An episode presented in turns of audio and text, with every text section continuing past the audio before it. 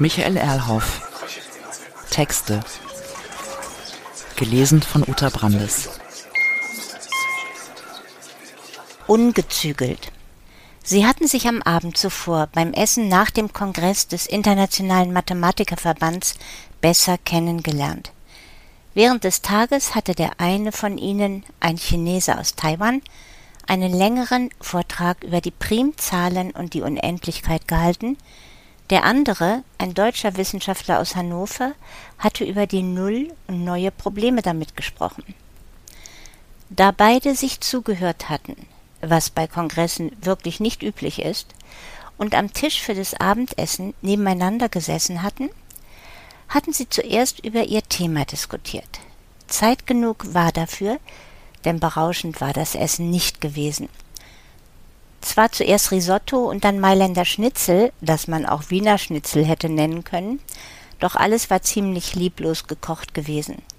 Später am Abend hatten sie noch gemeinsam etwas Wein getrunken und waren dabei in ihrem Gespräch fast zwangsläufig auf den Tod gekommen, denn der bei allen sehr beliebte Vizepräsident des Verbandes, Louis Smithson, war kurz vor dem Kongress verstorben, was im Verband und bei dessen Mitgliedern sowohl zu einigen Debatten über die Nachfolge als auch zu einer Schweigeminute geführt hatte.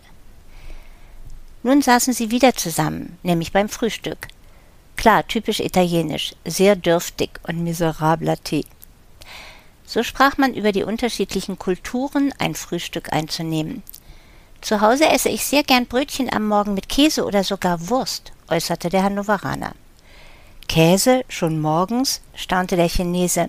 Nein, morgens gibt es Reis, immer. Und Käse mag ich sowieso nicht, bestenfalls Tofu, aber nicht morgens. Der Deutsche verzehrte einen schlappen Toast. Das Essen ist wohl sowieso das, was sich kulturell am deutlichsten unterscheidet. Er schluckte den Rest des Toasts hinunter. Immerhin, und darin dürften wir uns doch ähnlich sein, trinke ich morgens Tee und nicht Kaffee aber bestimmt eine ganz andere Art von Tee. Bei mir gibt es morgens Oolong und dann später grünen Tee, den man immer wieder aufgießen kann. Das ist sehr praktisch. Nun ja, noch eine Zeit lang verlief das Gespräch auf solch seichten Wegen. Aber dann rückte der Mathematiker aus Taiwan mit einer komplizierten Frage heraus. Wie haltet ihr es denn mit dem Tod? Ich habe gelesen, ihr glaubt irgendwie an ein Paradies und dann auch noch an eine Hölle. Was soll das? Ist doch klar, Basis des Christentums, aber ähnlich auch im Islam. Für die guten Menschen gibt es das Paradies, für die schlechten die Hölle. Entschuldigung, aber das scheint mir völlig unsinnig. Denn wie beurteilt ihr, ob jemand gut oder schlecht ist bzw. war? Na, das soll angeblich Gott oder gewissermaßen als Stellvertreter von ihm ein Petrus entscheiden. Der Chinese runzelte ein wenig die Stirn. Woher wissen die das? Die wissen offenbar einfach alles. Er nahm einen Schluck von dem dünnen Tee. Ich finde das auch etwas obskur, zugegeben, doch es klingt plausibel irgendwie. Überhaupt nicht. Wenn die beiden sowieso alles wissen, warum helfen die dann nicht vorher dem Menschen gut zu sein? Wollen wir nicht doch lieber über Primzahlen reden? Das ist einfacher. Nein, nein, wir sind doch bei den kulturellen Unterschieden. Außerdem haben die Primzahlen irgendwie damit zu tun. Der Hannoveraner lachte. Kommen die Primzahlen in den Himmel oder in die Hölle? Nein, so albern ist es gar nicht. Mich interessiert das, auch zum Beispiel, was ihr mit euren Toten macht. Wie kommen die denn in das Paradies oder in die Hölle? Nun, das sind doch nicht die ganzen Menschen, ist bloß deren Seele. Seele, was ist das nun wieder? Jener Mathematiker aus Norddeutschland vermied, den anderen anzublicken. Das weiß man nicht. Man weiß auch nicht, wo die im Körper verortet sind. Es gibt sie einfach. Zumindest dann, wenn man daran glaubt. Und? Glauben Sie daran? Eigentlich nicht. Jedoch bin ich mit solch einem Glauben aufgewachsen, kann mich also nicht einfach so davon entfernen. Außerdem tröstet die Idee doch ein wenig, weil so wenigstens etwas vom Menschen nach dem Tod übrig bleibt. Viel ist es aber nicht, bloß eine Chimäre. Oder eben das Ganze des Menschen, das in ihm Verborgene, das sich erst nach dem Tod äußert. Eine Pause ergab sich, weil der Kellner das Geschirr abräumte. Dann erneut der Taiwanese. Ziemlich kompliziert. Und dann stolpert die Seele dann in die Hölle oder fliegt sie in das Paradies? Ist sowieso komisch, dass ihr an ein Unten als Ausbruch des Übels und an ein Oben als Sehnsucht glaubt. Mann, Sie kommen mit sehr schwierigen Fragen daher. Oder scheint die Sonne und wirkt das Universum endlos, während es unten brodelt, Feuer und Asche die Welt beherrschen? Also träumen wir vom Himmel. Bedenklich wog der Mann aus Taiwan seinen ziemlich mächtigen Kopf. Das mit dem Himmel verstehe ich, der ist endlos oder besser unendlich. Aber unter uns ist doch nur die Erde, da fällt man doch nicht hinein. Stimmt, Sie haben recht. Das klang deutlich als Versuch, das Gespräch abzuschließen. Doch der Taiwanese ließ nicht locker. Irgendwie ist das unmenschlich, die armen Leute auch noch nach dem Tod zu bestrafen und so schlimm zu bestrafen. So ein Quatsch, entschuldigen Sie. Etwas genervt, der Ausdruck machte sich auf dem Gesicht des Hannoveraners breit, bohrte nun der. Und in China, da wird einfach alles verbrannt. Schöne Lösung. Ist das menschlicher? Erneutes Kopfschütteln bei dem anderen. Sie haben nichts vom Buddhismus verstanden. Dann erklären Sie es mir. Ich habe Zeit. Mein Flugzeug geht erst am Abend. Wirklich? Dann werde ich das tun. Aber dafür müssen Sie mitkommen denn ich möchte Ihnen das zeigen.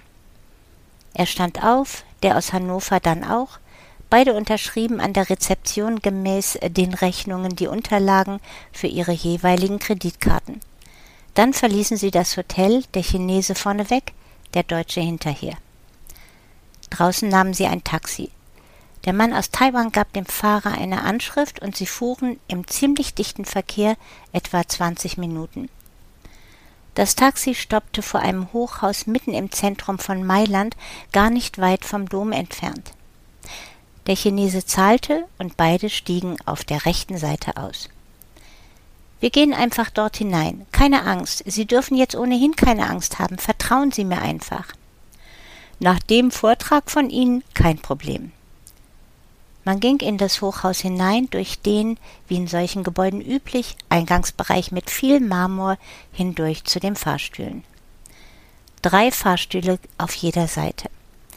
Der Chinese drehte sich nach links, blickte noch einmal zuerst auf die Fahrstuhltür und dann zu ihm und drückte bei dem mittleren der Fahrstühle auf einen etwas merkwürdig geformten Knopf statt einer ganzen Armatur.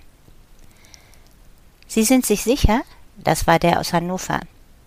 Gewiss, keine Sorge. Und warum dieser Fahrstuhl und dieser Knopf? Haben Sie gesehen? Ein roter Knopf inmitten einer goldenen Platte. Das ist der richtige. Man hörte einige Geräusche hinter der Tür des Fahrstuhls, dann öffnete sich sehr leise dessen Tür. Der Chinese winkte den Deutschen hinein und trat dann selber in den Fahrstuhl, der übrigens wie ein ganz normaler Fahrstuhl aussah allerdings kein Spiegel, lediglich die üblichen geriffelten Metallwände und nur ein Knopf. Dann drückte der Mann aus Taiwan diesen und murmelte dabei etwas vor sich hin. Sofort setzte sich der Fahrstuhl in Bewegung, nach oben. Das Hochhaus verfügte über etwa 24 Stockwerke. Seltsamerweise rechnet man wohl in der Architektur stets mit einer geraden Zahl, wenn es um Etagen geht so wie man fast immer, wenn man bei einem Gebäude oder bei öffentlichen Einrichtungen Stufen hinaufgehen muss, vier solcher Stufen findet. Architektur tendiert zur Harmonie. Da ein nicht besonders schneller Fahrstuhl etwa sechs Sekunden für ein Stockwerk benötigt, hätte man also etwas länger als zwei Minuten bis ganz nach oben Zeit. Beide sprachen währenddessen nicht. Doch dann ergab sich ein sehr heftiger Ruck irgendwie veränderten sich auch der Ton des Fahrstuhls und bei den Fahrgästen das Gespür für die Bewegung. Oh, was passiert jetzt? Alles in Ordnung, beruhigte der Mathematiker aus Taiwan. Bitte nicht erschrecken. Doch nun geschah tatsächlich Schreckliches, denn auf einmal flogen die Seitenwände weg, alle vier. Sie lösten sich einfach auf. Der Boden und das Dach, wenn man das so nennen kann, des Fahrstuhls waren noch vorhanden, ansonsten nichts mehr. Schlimmer noch, man sah plötzlich nicht allein das Hochhaus von oben, sondern ebenfalls die ganze Stadt unter sich liegen. Der aus Hannover konnte es nicht verhindern. Er schrie auf, hielt sich an dem Chinesen fest und vergrub sein Gesicht in dessen linker Schulter. Keine Sorge, ja, wir fliegen und Sie können genüsslich auf die Stadt hinuntersehen. Der Chinese löste sich aus der Umarmung des Hannoveraners, trat einen Schritt zur Seite und klopfte an eine der augenscheinlich gar nicht mehr vorhandenen Seitenwände. Das Klopfen war hörbar. Sie hören, das sind noch stabile Wände um uns herum, bloß transparent. Das ist doch viel schöner, wenn man fliegt. Aber ist das noch sicher hier? Und warum fliegen wir? Wir werden abstürzen. Nein, nein, nein, ich habe doch versprochen, dass nichts Gefährliches passieren wird. Vertrauen Sie mir. Bei allem, was nun geschehen wird, ich gebe ja zu, dass es merkwürdig wird, aber Sie sollten doch wissen, wie wir mit dem Tod umgehen. Der nächste Schreck entstand bei dem Deutschen, als sich einerseits die Geschwindigkeit des Fahrstuhls nun beträchtlich erhöhte und andererseits ein seltsamer Ton strömender Luft an sein Ohr drang. Was bedeutet das nun wieder? Einfach der Druckausgleich. Immerhin werden wir in unermessliche Höhe schweben. Das dauert noch etwas. Sie schossen in dem Fahrstuhl durch ein Wolkenband hindurch, dann strahlte über ihnen die Sonne und eröffnete sich jenes unendlich scheinende Firmament. Der aus Hannover hatte sich doch sehr verunsichert mittlerweile auf den Boden gesetzt und traute sich kaum nach draußen zu schauen.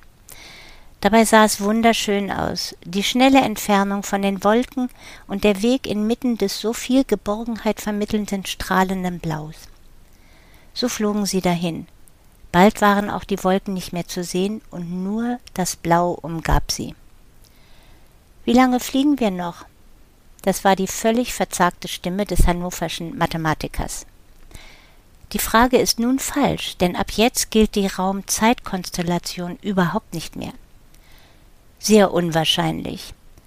Aber Sie haben doch den Vortrag über die Null gehalten, als Freiraum, Passage, irgendein dazwischen. Jetzt müssen Sie das auch in der Wirklichkeit entdecken. Das war Theorie und wird jetzt praktisch.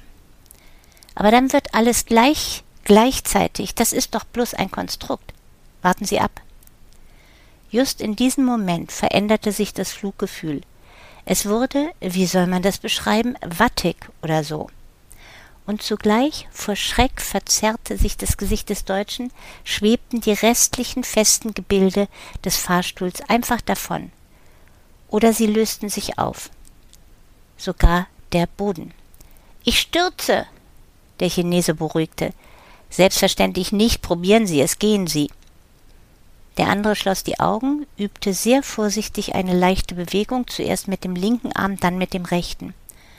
Wo sind wir?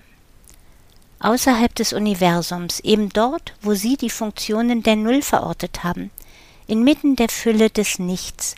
Stehen Sie einfach auf, gehen Sie, keine Angst. Er erhob sich und versuchte zu gehen. Tatsächlich, er stürzte nicht, er fiel nicht einmal um. Gleichwohl die Bewegungen wirkten von außen betrachtet, als ob sie in Zeitlupe vollzogen würden. Merkwürdig weich, schwammig und somit verzerrt. Worauf gehe ich? Das ist wie Watte, aber ich versinke nicht. Und es kommt mir vor wie ein Gang in Zeitlupe, seltsam langsam. Für einige Sekunden hielt er den Atem an und schwieg, dann fuhr er fort. Ist das wirklich sicher hier? Klar, sonst hätte ich sie nicht hierher gebracht. Sie spüren doch schon, dass sie sich einfach bewegen können.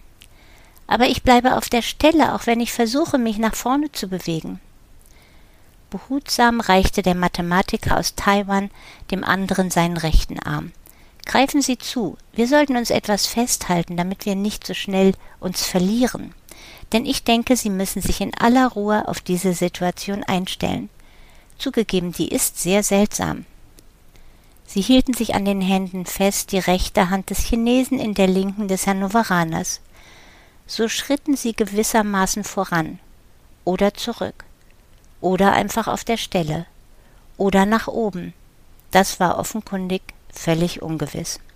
So, Bewegung, Sie werden dies gleich bemerken, bedeutet hier, wo wir jetzt sind, etwas völlig anderes als auf der Erde oder auf einem anderen Planeten. Wir spazieren gerade jenseits des Universums herum. Bitte nicht erschrecken. Weiterhin Hand in Hand hoben sie ihre Beine und setzten diese wieder, als ob sie gehen würden.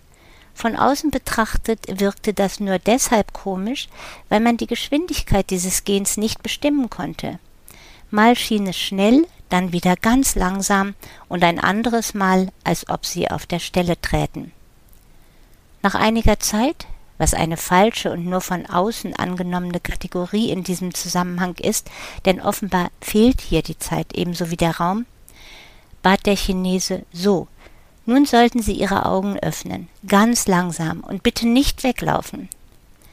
Der deutsche Mathematiker öffnete seine Augen, und wir sollten nun aus der Kenntnis all dieser Umstände und neuen Formationen durchaus versuchen, das zu sehen, was er ab jetzt sehen konnte. Was ist hier los? Autos, meist dicke, schwere Limousinen fahren hier in ungeheurer Menge herum, aber sie stoßen nicht zusammen, als ob sie jeweils durch sich hindurchfahren könnten, sowieso ohne jede Straße. Wirklich, gerade wurde er eigentlich von zwei solcher riesigen schwarzen Autos, von einem fetten Mercedes und einem Rolls-Royce überfahren. Doch nichts geschah, außer dass die jeweiligen Fahrer fröhlich winkten. Übrigens Chinesen. Was ist das hier? Wo kommen die her? Warum keine Unfälle, keine Straßen? Das ist doch nicht wirklich, wirklich. Doch, bloß völlig anders. Ich sagte doch vorhin, die Zeitraumkonstellation ist hier aufgehoben. Existiert nicht, alles ist wirklich, aber anders. Und da sitzen und stehen und hüpfen ganz viele Menschen. Wo kommen die her? Die gehören mittlerweile hierhin. Wir sind eben woanders.